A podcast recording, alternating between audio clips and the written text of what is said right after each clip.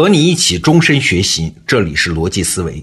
上个星期啊，我们开了零零二号知识产品发布会，发布了每天听本书年度会员这个新产品。因为当时是在电视上播出的，主要是对陌生用户介绍它。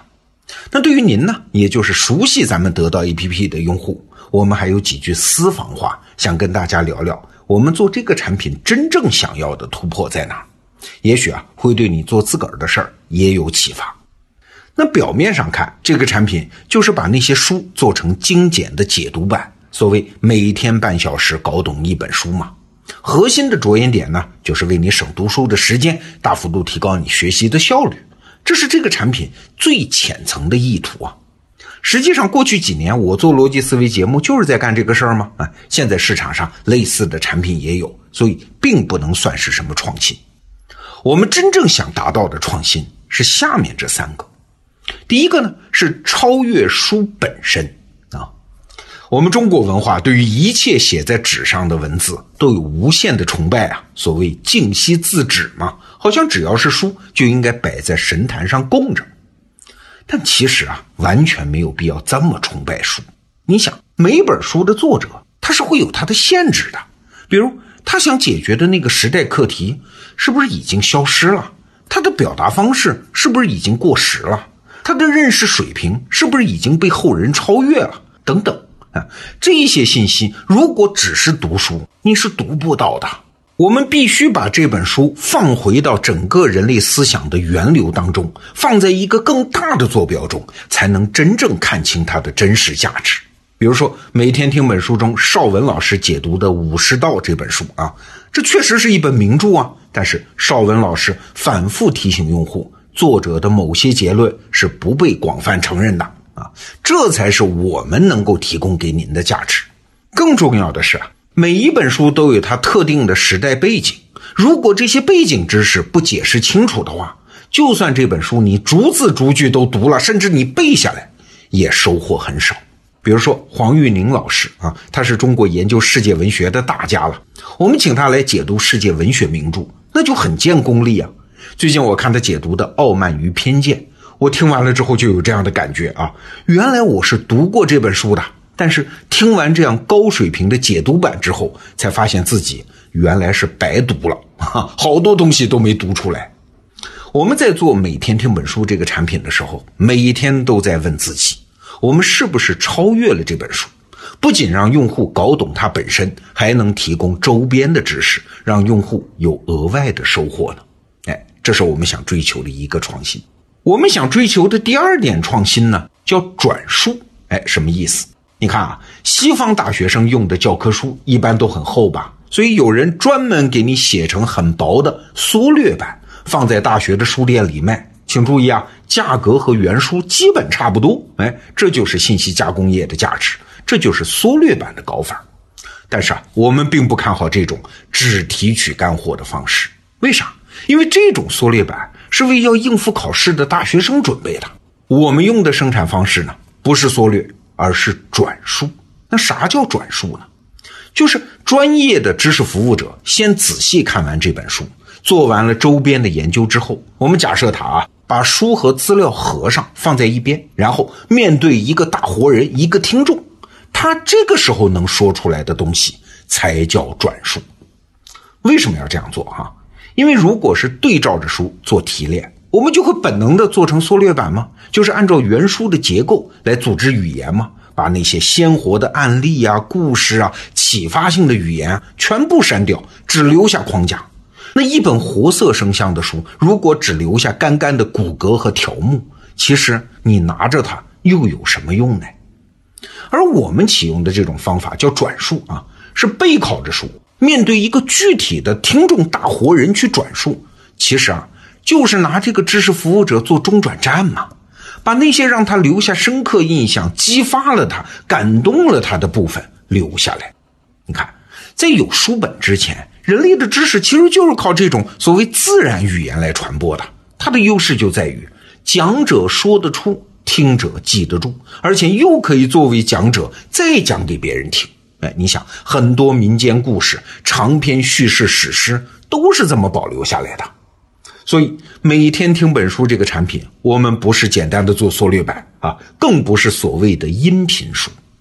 它有一个小小的野心，就是把我们人类已经熟悉了几千年的书面语言，再转化成我刚才讲的那种自然语言啊，把以表达者为核心转换成以接受者为核心。我们不仅关心书里面到底写了啥，我们更关心听我们讲的人听到了什么，记得住什么，又可以再讲给别人听什么。这是我们想追求的第二点创新。那还有第三点啊。就是能够制造你和知识的偶遇。我问过很多爱读书的人，哎，让你收获最大的书，是你有计划、系统阅读的结果呢，还是你偶然遇到的结果呢？哎，你想嘛，答案无一例外都是后者，都是偶遇。富兰克林不是说过一句话吗？他说：“我所有的知识都来自于查找一个资料的时候，意外发现的另外一个资料。”哎，那这种意外、这种偶遇都是发生在哪儿的呢？过去啊，一般都是发生在我们逛书店的时候，在朋友家做客乱翻他书架的时候。可是啊，你不觉得吗？这些什么逛书店、逛图书馆、到朋友家做客的场景是越来越少，也就是我们和好书偶遇的场合越来越少。请注意啊，所谓的好书可不仅仅是指那些大部头的经典啊。有些很薄的小册子，名不见经传的书，也能给我们带来巨大的启发。所以啊，每天听本书这个产品一启动的时候，我们就下决心要有规模啊，从现在的几百本到我们规划中的三年一万本，而且不仅要有规模，我们在书目的选择上还要尽可能的扩张范围，不仅是经典书、热销书，也要兼顾那些冷门书。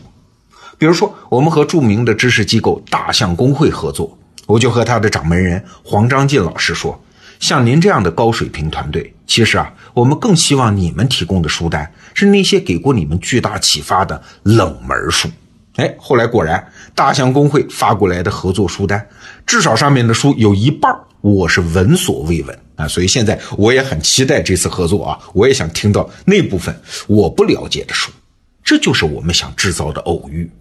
就像一位用户在后台给我留言说的那样，他说：“我是一个程序员，如果没有你们这个产品，我可能一辈子也不会翻开一本叫《梵高传》的书。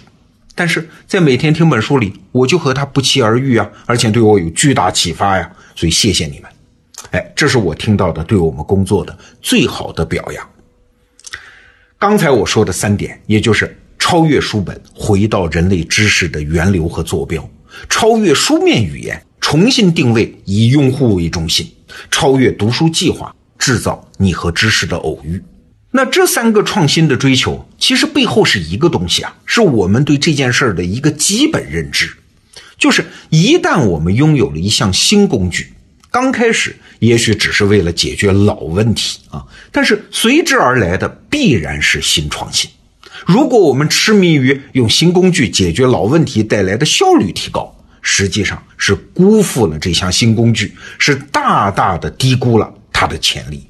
举个例子，从电视到电影，同样是有画面有声音呢，啊，只不过电视可以放在家里嘛，所以那个时代的人，大家觉得哦，有了电视也挺好啊，可以在家里看电视和电影更方便一点而已。但是仅止于此吗？不是啊，电视作为一项新工具，随之就引发了人类在媒体、在传播、在商业、在政治、在社会上的巨大变革，整个人类的社会风貌都为之一变啊！新工具一定会给使用者带来新命运。今天我们也是一样，拥有了移动互联网这项新工具，可以为您提供一种新型的知识服务，为大家节省时间、提高效率。但是，如果我们仅止于此，不去考虑这项新工具带来的那些前所未有的创新，不接着向前去探索，嘿嘿，我们这个产品和我们这家公司啊，也会很快泯然众人矣呀。好，每天听本书，我们立志把这个产品做成人类最大的知识转述版权库，成为新一代人的高效知识工具。恳请您的支持，现在就恳请您回到首页。加入每天听本书的年度会员，祝各位和更多更好的知识不期而遇。好，本周的节目就是这样。明天的罗胖精选呢，我也特别挑选了每天听本书中非常精彩的一篇内容，免费放送给大家。明天见。